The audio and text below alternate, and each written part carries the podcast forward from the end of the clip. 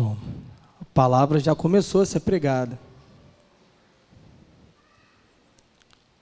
Esse é o tipo de canção que literalmente a gente sente o coração bater mais forte, sente queimar a mensagem da cruz em nossos corações.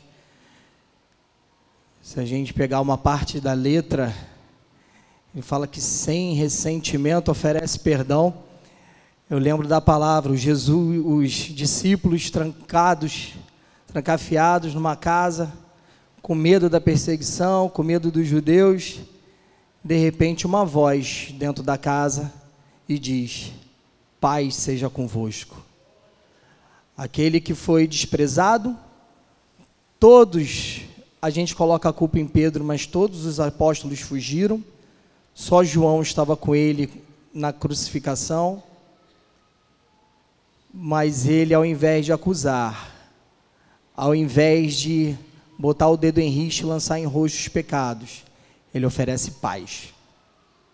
Paz com ele, que é diferente da paz dele, é a paz com ele, é a paz que estabelece relacionamento, que estabelece o um novo e vivo caminho, uma paz que traz um caminho para com Deus que o homem ainda não tinha tido antes na antiga aliança mas o sangue dele é vertido e é oferecido a paz e pleno perdão. Tenha essa letra que a gente acabou de ouvir como pano de fundo para a pregação que nós vamos ouvir agora. Eu, de uma certa forma, fui pego um pouco de surpresa, nosso pastor precisou se, a, se ausentar e aprovei ao Senhor que. Obrigado, meu irmão. Aprovei ao Senhor que tivesse aqui sentado aos pés do Senhor junto com vocês para ouvir a palavra do Senhor. E eu espero não ser enfadonho aos meus alunos da classe dos Jovens 2 GBD, mas eu fui tomado por uma convicção de que o Senhor quer que nós ouçamos novamente a palavra que nós ouvimos hoje de manhã na EBD e agora para toda a igreja, que está lá em Hebreus capítulo 10, dos versículos 19 ao 25 mais uma vez repito, tenha como plano, pano de fundo, como cenário dessa pregação, a letra que você acabou de ouvir. Hebreus capítulo 10, versículo 19 ao versículo 25.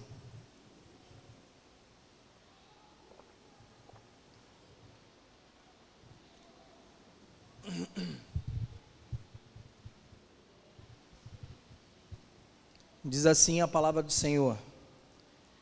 Tendo, pois, irmãos, intrepidez para entrar no Santo dos Santos pelo sangue de Jesus, pelo novo e vivo caminho que ele nos consagrou pelo véu, isto é, pela sua carne, e tendo grande sacerdote sobre a casa de Deus, aproximemo-nos com sincero coração, em plena certeza de fé, tendo o coração purificado de má consciência e lavado o corpo com água pura.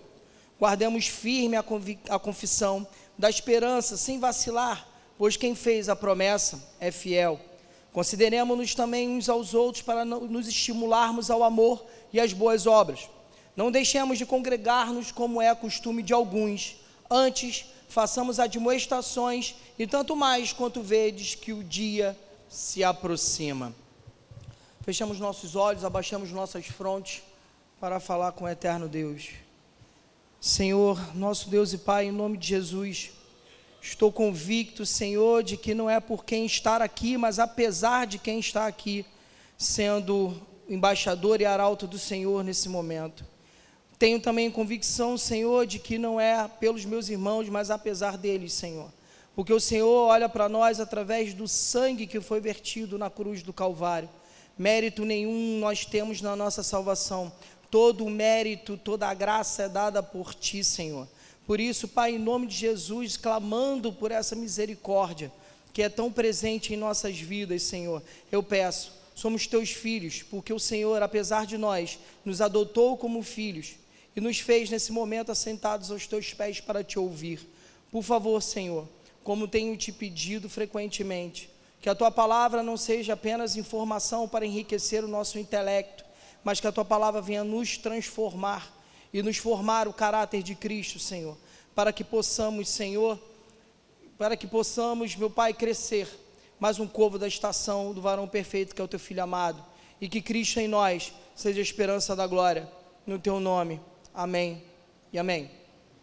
Irmãos, eu preciso te dar o contexto dessa passagem, porque nós encontramos aqui, a partir do versículo 19, a dobradiça dessa carta, a divisão dessa carta, já que o autor aos Hebreus, ele traz do capítulo 1 até o capítulo 10, versículo 18, ele traz teologia, ele traz ensino, apesar de nesse, nesses versículos, nessa passagem, ele também trazer exortações solenes, trazer admoestações, trazer consolo, mas ele agora vai trazer nessa carta, é nesse momento que ele passa da parte teológica do ensino para focar na parte prática.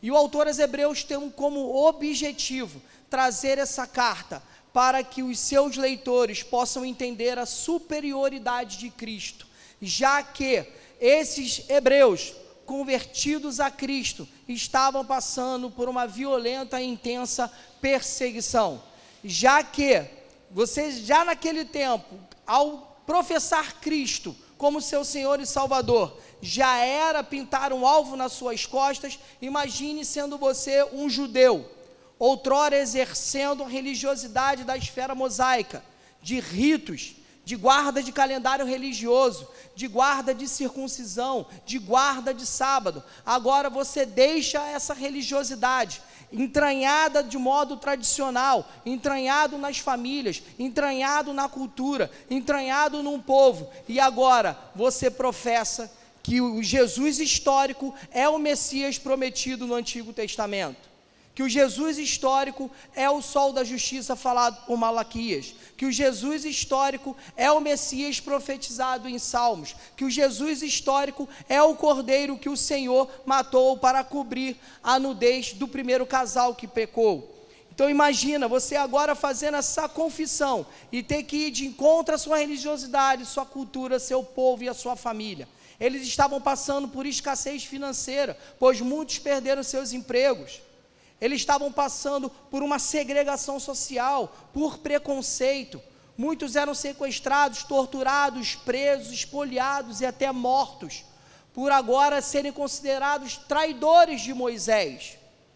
Então, o autor aos Hebreus escreve essa carta para encorajá-los, para consolá-los, e mesmo em face da perseguição violenta, sangrenta, intensa, o autor aos Hebreus vai dizer: Jesus é melhor a despeito dessas coisas, mantenham-se firmes em Cristo Jesus, pois nele há galardão, nele há perdão pleno, nele há salvação, nele há descanso do Senhor, o descanso eterno. É isso que o autor aos Hebreus vem trazer para os seus leitores e, obviamente, para nós, a igreja do Senhor, para meditarmos, a igreja militante, meditar nesta carta no dia de hoje.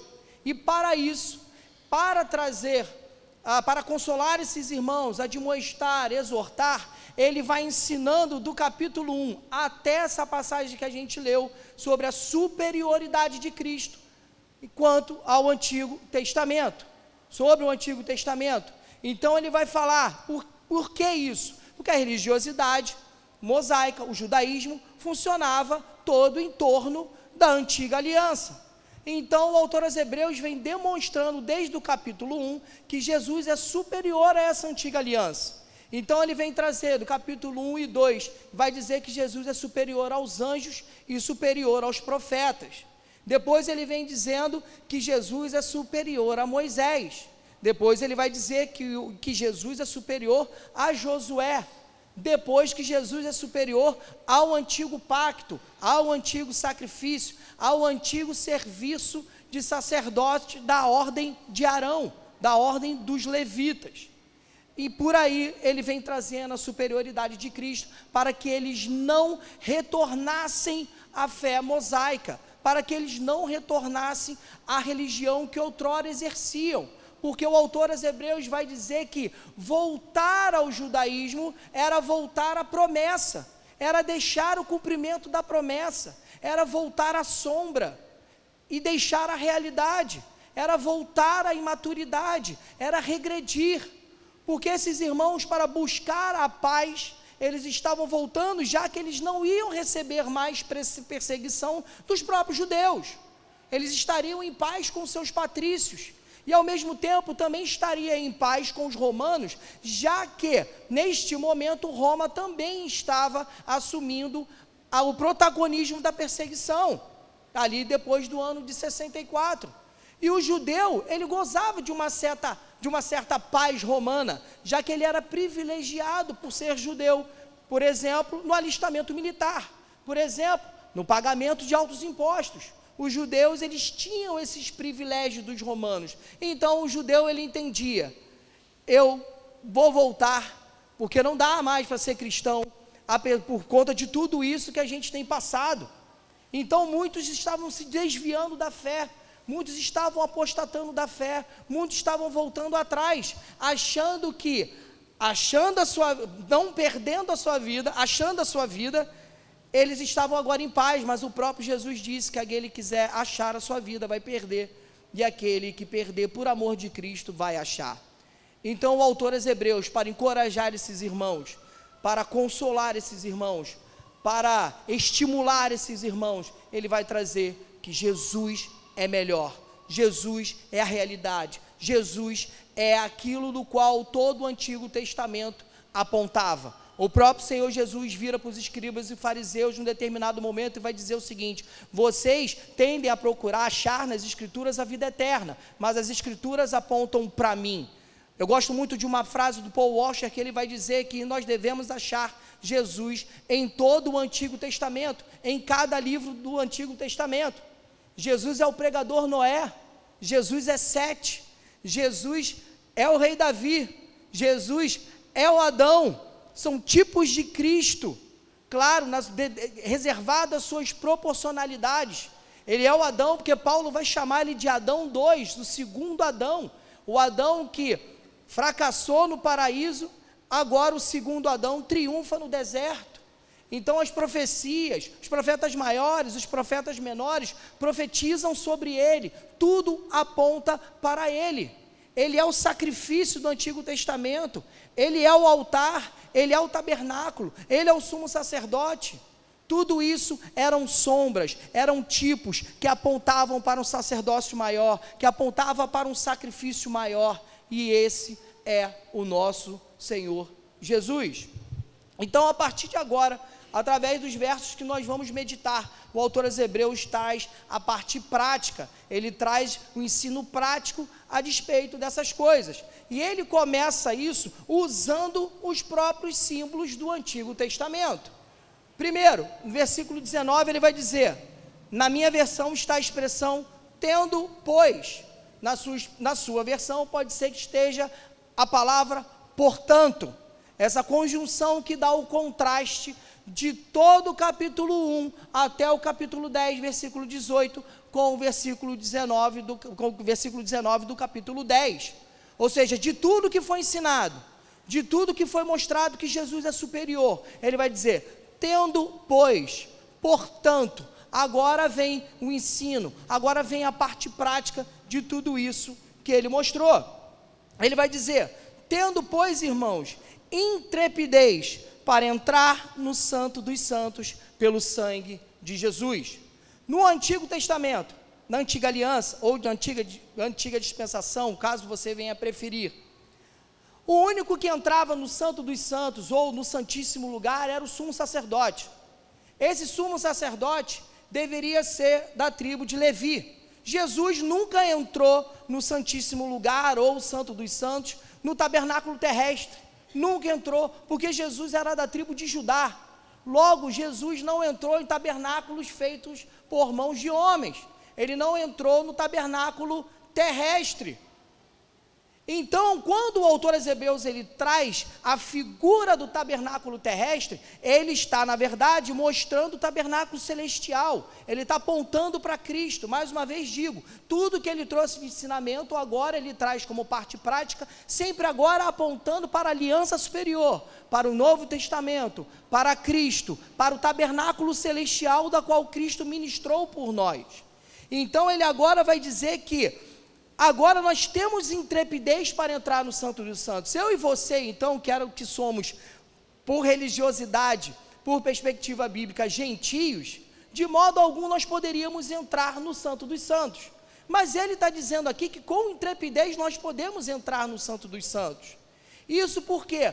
Porque agora por conta do caminho que foi aberto para nós, eu e você, com ousadia, com intrepidez, nós temos acesso, nós não precisamos mais do sumo sacerdote para ser o nosso mediador entre nós e Deus.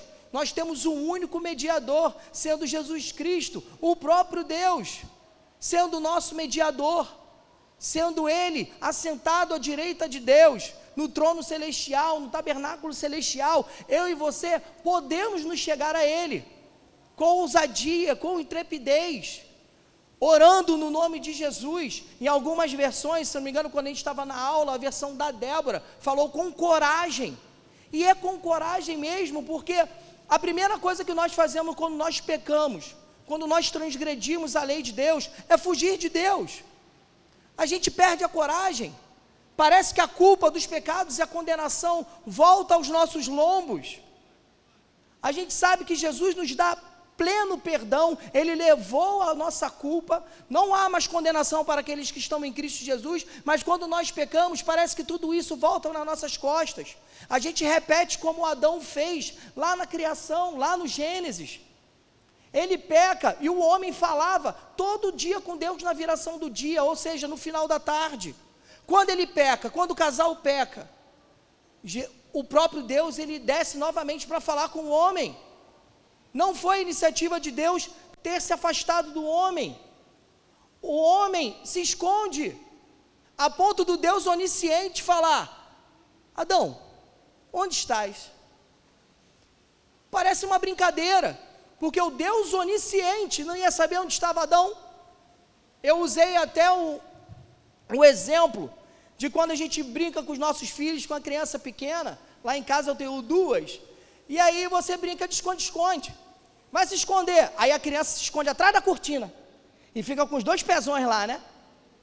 Aí você, ih, cadê a Marina? Cadê a Débora? E elas ainda atrás da cortina.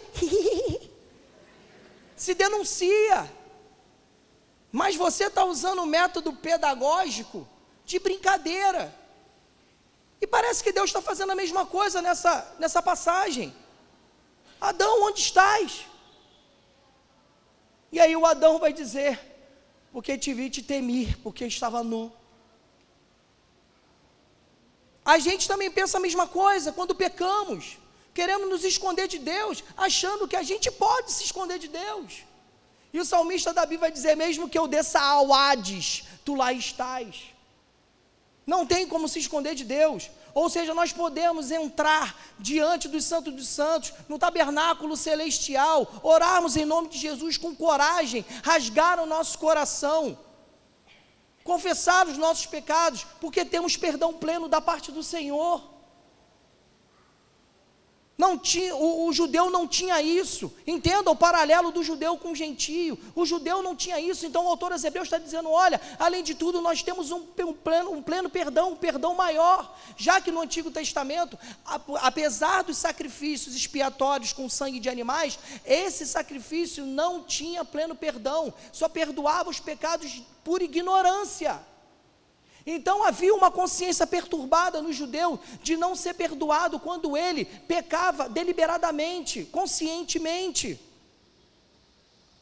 Mas só em Cristo há pleno perdão, nós temos pleno perdão em Cristo Jesus, não importa o que você fez se você hoje se arrepende, se você hoje quer voltar aos, aos atos do Senhor, a sua casa, ao seu povo, a sua família, a presença de Deus, rasga o coração na sua presença, entra com intrepidez e ousadia, Senhor, Senhor, eu me arrependo, me perdoa. Você tem pleno perdão, a palavra te garante isso.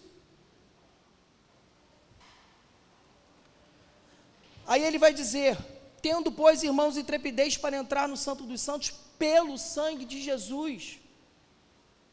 Não é mais pelo sangue de animais, que, como eu disse, não trazia perdão completo, é pelo sangue do Cordeiro de Deus que tira o pecado do mundo, o sangue de Cristo. Na cruz do Calvário estava Ele, comigo e você na mente, morrendo no nosso lugar. Quando ele vai dizer que ele é o bom pastor e o bom pastor dá a vida pelas suas ovelhas, ele não está possibilitando a minha e a sua salvação, ele está efetivando, ele não está trazendo um caminho possível, ele está trazendo um caminho real.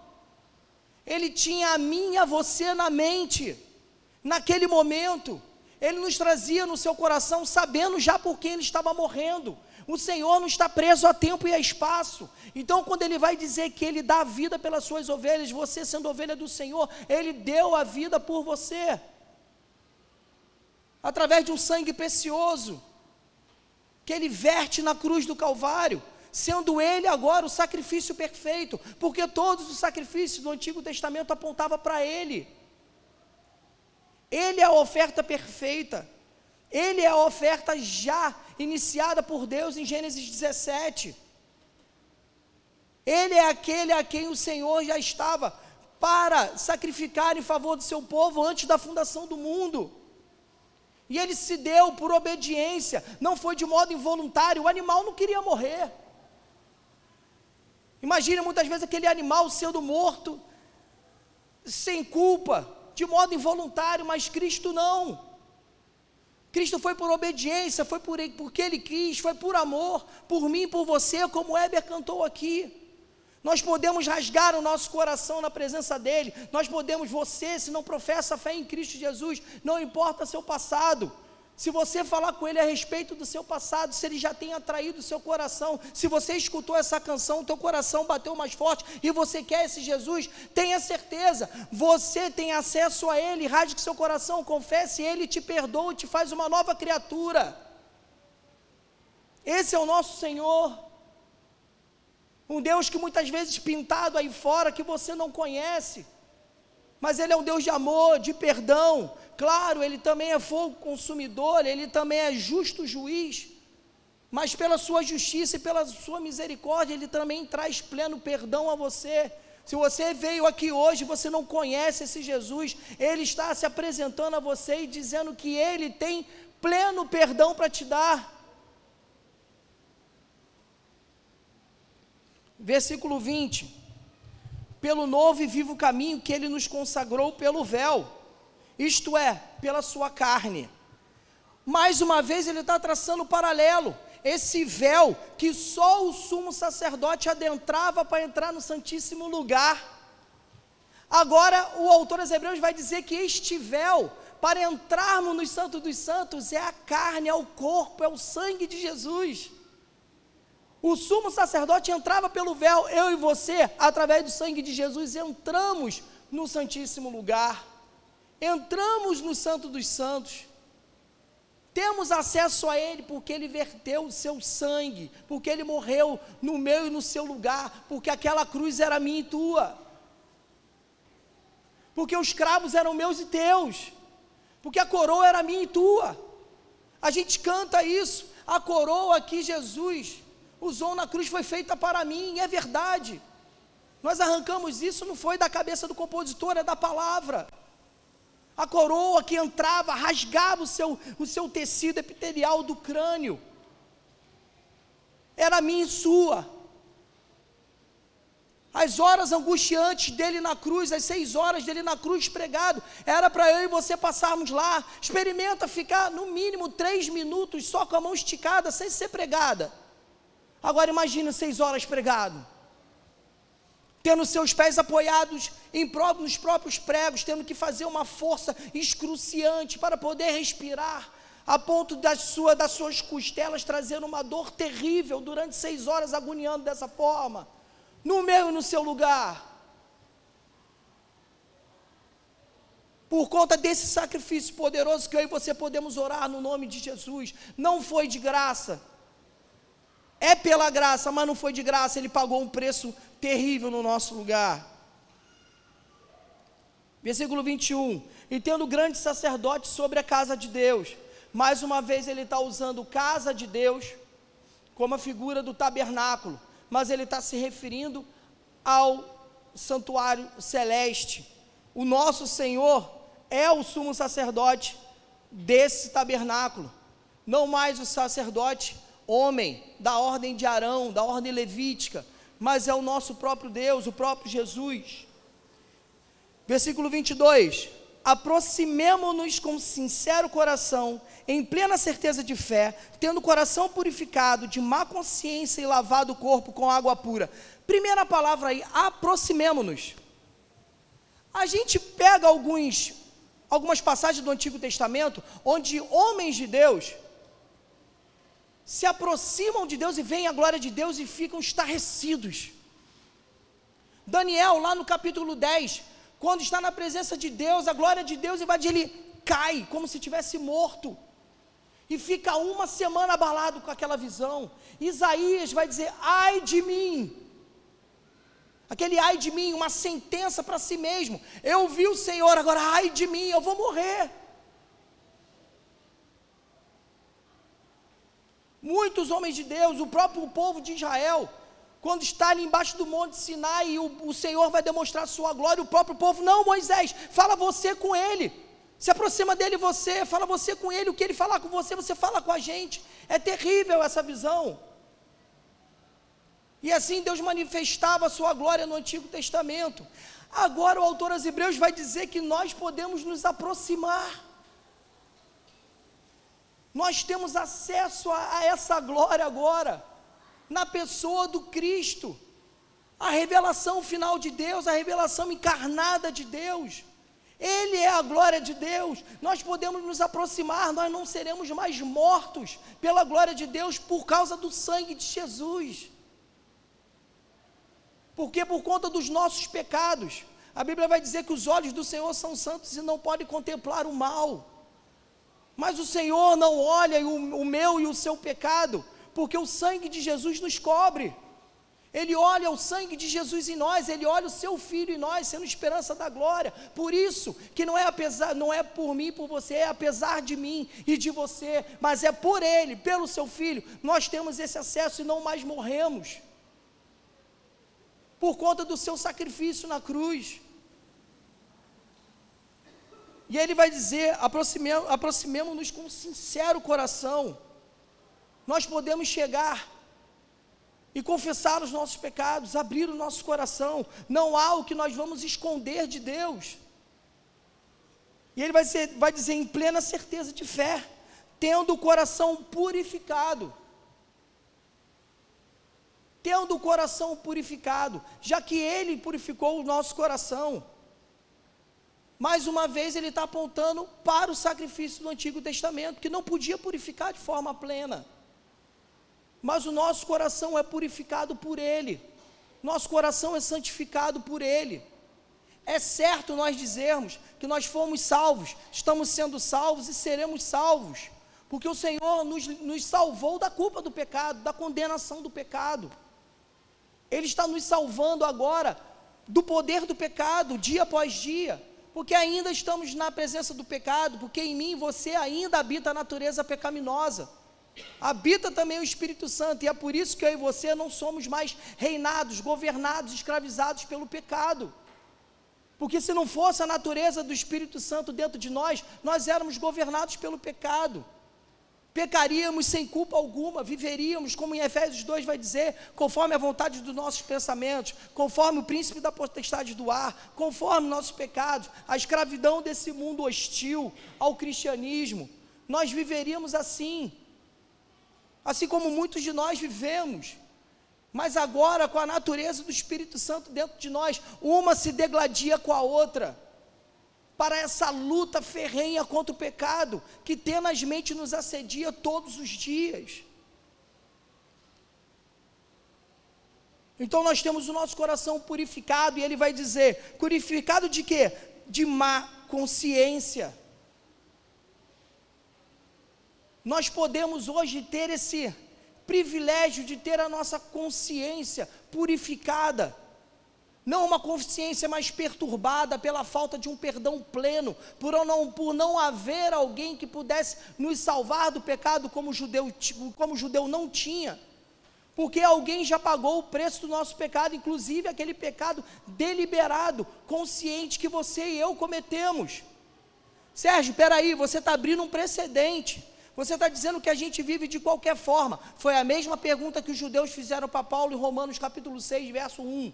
Se é pela graça, logo o pecado vai contaminar, as pessoas vão viver de qualquer jeito. Então vamos viver no pecado para que essa, se superabunde a graça de Deus? Aí Paulo vai dizer o seguinte: de modo nenhum.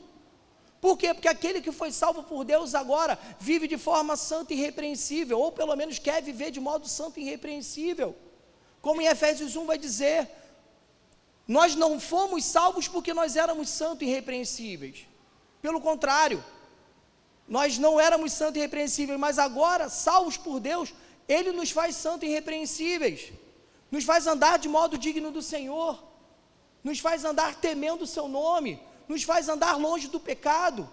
E quando caímos, quando não vigiamos, porque o pecado ele deve ser um acidente na vida do crente e não uma prática. Ele é um pneu furado de 50, 50 mil quilômetros e não um pneu furado de 5 e 5 quilômetros, porque os 5 e 5 quilômetros o problema não é do pneu, é do carro. Então o pecado é um acidente na nossa vida, porque e não adianta dizer que esse acidente não acontece, acontece, porque eu e você somos taxados pela palavra de pecadores. Então, quando nós não vigiamos, acontece esse acidente, às vezes até mesmo consciente, nós temos pleno perdão do Senhor. Até mesmo porque o cristão não vive de qualquer forma, porque ao examinarmos os, ah, os capítulos anteriores, o autor aos Hebreus vai falar de testamento, no sentido de aliança, no contexto que ele vai falar no capítulo 9 ou 8, se eu não me engano. Ele vai dizer que Jesus é o testador, Jesus é o conteúdo do testamento e ele é quem distribui também a riqueza do testamento. E ele vai dizer que através desse testamento, Jesus não é só o conteúdo, mas é aquele que rege também as condições do testamento. Então, não adianta o cristão, mesmo no Novo Testamento, na nova aliança, na nova dispensação, não vive de qualquer jeito, porque há condições para esse testamento. Então, não deturpe minha palavra nós não vivemos de qualquer jeito. Pelo contrário, a graça de Deus, ela não isenta a justiça de Deus. A justiça de Deus foi satisfeita com o, o, o sacrifício de Cristo na cruz do Calvário. E ela virá para todo impenitente no dia do Senhor. Versículo 23, ele vai dizer: Guardemos firme a confissão da esperança, sem vacilar, pois quem fez a promessa é fiel. Lembra do contexto que eu te disse. Lembra que eu, que eu disse para você a respeito do objetivo dessa carta. Para que os judeus nativos, os hebreus, não voltassem atrás, não voltassem para o judaísmo. Aqui ele está sintetizando o objetivo de toda essa carta. Ele está dizendo: guardemos firme a confissão da esperança.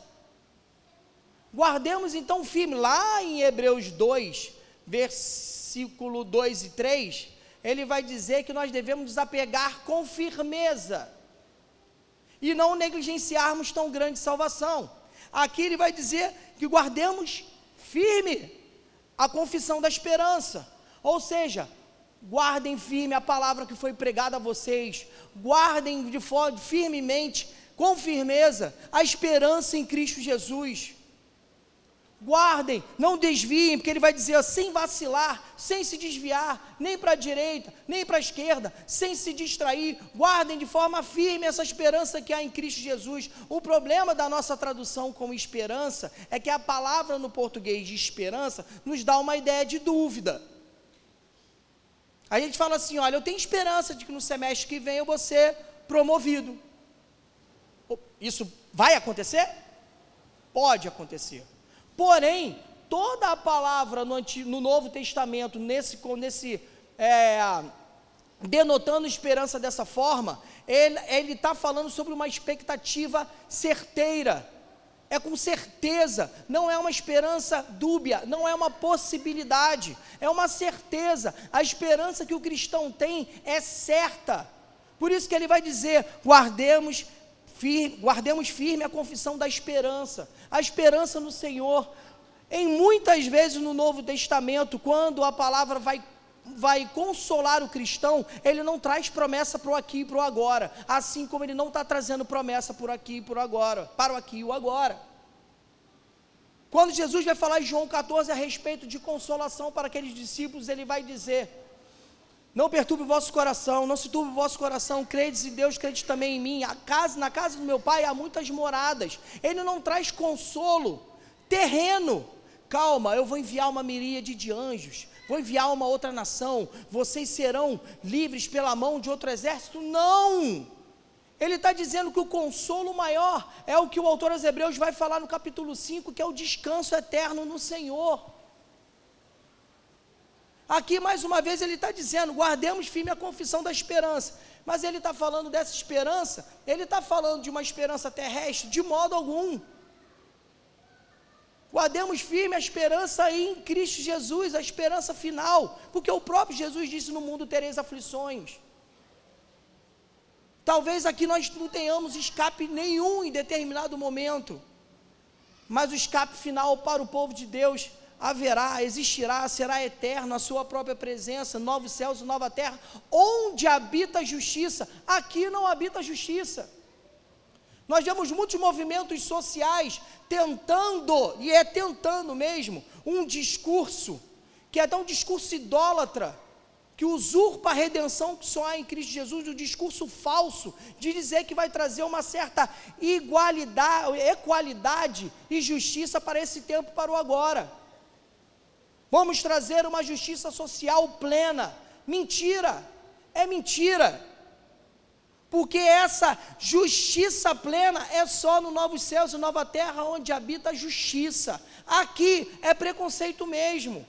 Aqui é segregação mesmo. Porque onde há pessoas, há injustiça, porque onde há o pecado, há deturpações. Então, todo movimento social, seja ele de esquerda, de direita, seja ele qual partido que for, que promete uma coisa dessa, está usurpando o lugar de Jesus no seu trono, porque é Ele quem redime, é Ele que tem justiça. E aí, no final do versículo 23, ele vai dizer: Pois quem fez a promessa é fiel. Jesus é, como eu disse, ele é o testador e ele é quem faz com que esse acordo seja cumprido. Porque se essa, se eu e você tivéssemos no mesmo patamar de acordo com a aliança, e essa aliança fosse quebrada, o acordo seria rompido. Eu e você, você já rompeu esse acordo com Deus? Já rompeu a aliança com Deus? Não precisa responder para mim não. Porque eu sei a resposta. Já. Você já rompeu hoje, você rompeu ontem. E por que, que essa aliança não é quebrada? Porque Jesus é o penhor, Ele é o testador, Ele é o fiador. Você já alugou casa?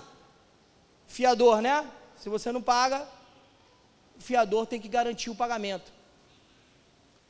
É isso que Jesus está fazendo por nós hoje. Esse é o ofício de Jesus, ser o nosso fiador, ser o nosso, aquele que intercede por nós. Porque eu e você quebramos a aliança. Ele, como fiador, garante a aliança de Deus. Versículo 24. Consideremos-nos também uns aos outros para nos estimularmos ao amor e às boas obras. Quando ele acaba de falar a respeito do objetivo da sua carta de modo muito resumido. Quando ele acaba de falar do ofício de Cristo, que é sendo esse fiador, sendo esse penhor, e nós devemos guardar então essa confissão da esperança que há em Cristo Jesus, ele começa agora a trazer lições de relacionamento. Ele começa trazendo lições agora de vida prática para a igreja. Como que a igreja redimida, salva por Cristo, ela age, como que ela vive, como que ela procede, qual é a conduta da igreja. Aí ele começa: consideremos-nos também uns aos outros, para nos estimularmos ao amor e às boas obras. Como que a gente guarda então a firme esperança? Como que a gente guarda a esperança em Cristo Jesus? Como que a gente guarda então as promessas em Cristo Jesus? Sozinhos? Nesse versículo ele começa a quebrar a espinha dorsal do desigrejado, do Cristo em casa, daqueles tolos que acham que podem professar a fé em Cristo Jesus apenas no seu lar ou na sua casa, sem a comunhão dos santos. Não existe respaldo bíblico para isso. Se eu guardo a esperança em Cristo Jesus e eu dependo desse estímulo uns aos outros, quem não tem esses estímulos aos outros perecerá. Perecerá. Deus nos adotou como filhos. Filhos, para ser chamado de filho, precede família. Porque para você ser chamado de filho, você tem que ter um pai. E no contexto do Novo Testamento, você não chama de pai se você não tem alguém para chamar de irmão. Porque Jesus não disse o pão meu, o pão teu, ele disse o pão nosso. Ele não chamou o pai de pai meu, ele chamou de pai nosso. Quando ele voltar, ele não vai voltar para levar o indivíduo, ele voltará e levará a sua igreja, a comunidade dos adotados como filhos. Então, que história é essa de Cristo em casa? Porque eu e você somos seres ambíguos. Você acorda um dia muito bem, maravilhoso, louvando a Deus, orando de todo o coração, lendo a Bíblia. No outro dia, tu acorda tendo se arrependido de ter morrido de madrugada. Somos seres imprevisíveis muitas vezes. Como eu disse, o pecado habita dentro de nós. Então eu preciso de você e você precisa de mim. Eu preciso te estimular, você precisa me estimular. Eu preciso te corajar, você precisa me corajar. Eu preciso te exortar, você precisa me exortar. Em Cristo, não há esse negócio de eu cuido da minha vida e você da sua. Não existe. Sérgio, respaldo bíblico. 1 Coríntios capítulo 5 quando o apóstolo Paulo vai se referir à igreja do Corinto e vai dizer: Não é boa a vossa jactância. Ali está se referindo a um pecado terrível que está acontecendo no meio da igreja, onde o menino morava de forma marital com a mulher do seu próprio pai. E ali o apóstolo Paulo vai dizer: Não é boa a vossa jactância, porque essa igreja batia no peito para dizer: Nós não nos metemos na vida desta, dessa família. Nós somos uma igreja que respeita as práticas de cada um. O pecado não pode ser, não pode ser respeitado. O pecado impenitente no meio do povo de Deus deve causar e resultar na exclusão do impenitente. Para que o fermento do pecado não fermente outros, não haja encorajamento do pecado. E aí o apóstolo Paulo vai dizer: não é boa a vossa jactância, não é bom que nós venhamos a, a não querer nos meter na vida um do outro, porque sabe, fica mal. Você está professando tudo, menos Cristo. Você está vendo o seu irmão indo a passos largos para o inferno e não está avisa, o avisando. E Ezequiel vai dizer que você é culpado do sangue deste irmão.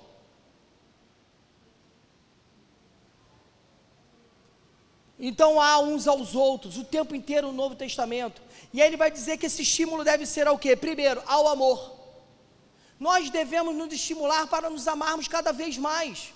A gente chega no culto, levanta a mão no louvor e a gente não sabe se a luz do nosso irmão do lado está para ser cortada hoje. A gente diz, a gente diz conhecer um Deus, mas não conhece o irmão do lado. O apóstolo vai João, João vai dizer que você é mentiroso, que eu sou mentiroso se a gente faz isso. O apóstolo Pedro vai escrever que o nosso amor deve ser ardente uns pelos outros. A gente chega na igreja, se o filho de uma pessoa do nosso lado começar a chorar, a gente se incomoda, a gente faz carinha feia, faz julgamento premeditado. O mesmo apóstolo Pedro vai dizer que o nosso amor deve ser com entranhados laços de afeto. Aí vem os PGs. A gente chega muitas vezes cansado, a gente chega muitas vezes com o peso da semana. E terceirizaram para os líderes de PG as visitas que eram antes do pastor. O povo não se visita, porque a gente terceiriza algo que deveria ser nosso. Porque o cuidado é uns aos outros. O cuidado não é do líder do PG, o cuidado não é do pastor, é uns aos outros. Se você olhar até mesmo aqui na Bíblia de, Pilares, a gente deturpa o papel do pastor. Já que quando a gente vai ver o papel do pastor em Atos 7, é que ele deve se dedicar ao quê? À oração e à palavra. E a gente bota tudo nas costas do homem, e agora estou botando tudo nas costas dos líderes do PG. A gente terceiriza a nossa responsabilidade. Isso não é amor. Então nós devemos amar uns aos outros, estimular o amor uns aos outros. Depois ele vai dizer: e as boas obras. Nós não fomos salvos pelas boas obras, mas porque fomos salvos, nós andamos em boas obras. Mas eu e você temos essa plena atividade quando eu e você estimulamos aos outros. Mais uma vez, porque somos seres diferenciados. Se você, por exemplo, tem dificuldade para discipular, para falar com o outro, eu estimulo você. Se eu tenho, você estimula a mim. Se você é tímido, tem dificuldade para evangelizar, estimula, começa, vai com ele. Se você tem dificuldade para contribuir, o outro te estimula, te exorta, e o povo de Deus vai crescendo de forma vertical, todos juntos. Nós devemos nos estimular, receber bem aqueles que estão voltando a essa casa receber bem aqueles que estão chegando agora e estimularmos uns aos outros para que isso aconteça. 25 para terminar. Não deixemos de congregar-nos, como é costume de alguns. Antes, façamos admoestações e tanto mais quanto verdes que o dia, na minha versão com D maiúsculo, se aproxima. Não deixemos de congregar. Aí quebrou a espinha dorsal do desigrejado. Se você é um e discorda, não brigue comigo. Brigue com a palavra de Deus, se é que ela é a sua regra de fé e conduta. Não deixemos de congregar-nos. Aí a gente pensa, é uma dica. É uma dica. É uma sugestão. Não é. Não é. O tempo verbal no grego aqui é o imperativo presente. Lembra lá atrás do português, lá do primário? Indicativo, subjuntivo imperativo. Imperativo é o que? Uma ordem. Só tinha dois modos verbais: pretérito imperfeito e futuro do pretérito. Aqui, o imperativo do grego é quase a mesma coisa, só que aqui é o imperativo presente. É parecido com o nosso gerúndio, é uma, é uma ação frequente. Ou seja, não deixemos de congregar-nos. Quando? Nunca. Nunca. Cristão quer igreja, cristão quer gente. Verdadeiro salvo quer estar junto. Verdadeiro salvo entende esse meio, da meio de graça que Deus deu. Aí ele vai dizer como é costume de muitos, costume de alguns, perdão. Como é costume de alguns. Quem é esses, esses alguns? Os que se desviaram da verdade. Então aqueles que não congregam já se desviaram da verdade. É o que ele está dizendo aqui. Não deixemos de congregar-nos, como é costume de alguns, aqueles que se desviaram novamente para o judaísmo, aqueles que voltaram à religiosidade que outrora exerciam, aqueles que achando que estavam achando a sua vida, estavam perdendo, voltando à sombra, estavam se desviando. Antes, façamos admoestações. Quando ele fala aqui, ele não fala mais de consolo, ele fala agora só de admoestação. O que é admoestação? É uma exortação solene. É o corrigir uns aos outros a respeito desse assunto. Se você não vem um domingo, não vem dois, alguém tem que colar para dizer: Poxa, estou sentindo tua falta. Pô, o que está acontecendo? Está com uma dificuldade. Claro, a gente entende as limitações. Mas estimula, admoesta faz com que o teu irmão não desanime, para que ele volte, para que ele venha, para que ele tenha a bênção da parte de Deus no meio do povo de Deus. Porque há bênçãos e há proteções que só dentro do corpo de Cristo. Só dentro do corpo de Cristo. E aí ele vai dizer: tanto mais quando verdes que o dia, com D maiúsculo, se aproxima. Dia com D maiúsculo se aproxima, pelo menos na minha versão ali também. Esse dia é o dia D, é o dia do Senhor, é o dia do juízo, é o dia da sua santa vingança, é o dia que ele virá com a sua igreja triunfante, reinando na sua vitória maiúscula. levará a sua igreja militante que aqui estiver, dará o corpo glorificado, todo olho verá, todo joelho terá que se dobrar e confessar que Jesus é o Senhor. É nesse dia, porque vem daí o juízo. Para aqueles que são salvos serão um dia de grande alegria, grande gozo. Nosso dia chegou. Eu digo nosso dia porque o próprio Jesus vai fazer do dia dele o nosso ele não voltará reinando sozinho. Vai examinar 1 Tessalonicenses capítulo 4, a partir do versículo 13. A sua igreja virá reinando junto com ele. Ele é generoso a este ponto. Chegou o nosso dia, chegou o dia do descanso das nossas obras, chegou o dia que as nossas lágrimas serão enxugadas, chegou o dia de todo o peso ser tirado das nossas costas, mas também será dia de grande terror jamais visto para os impenitentes, para aqueles que escarneceram do Cristo, que escarneceram do Filho do Deus Pai, que escarneceram do Autor do da nossa salvação, que escarneceram do nosso amigo no qual nós contamos todos os nossos lemas.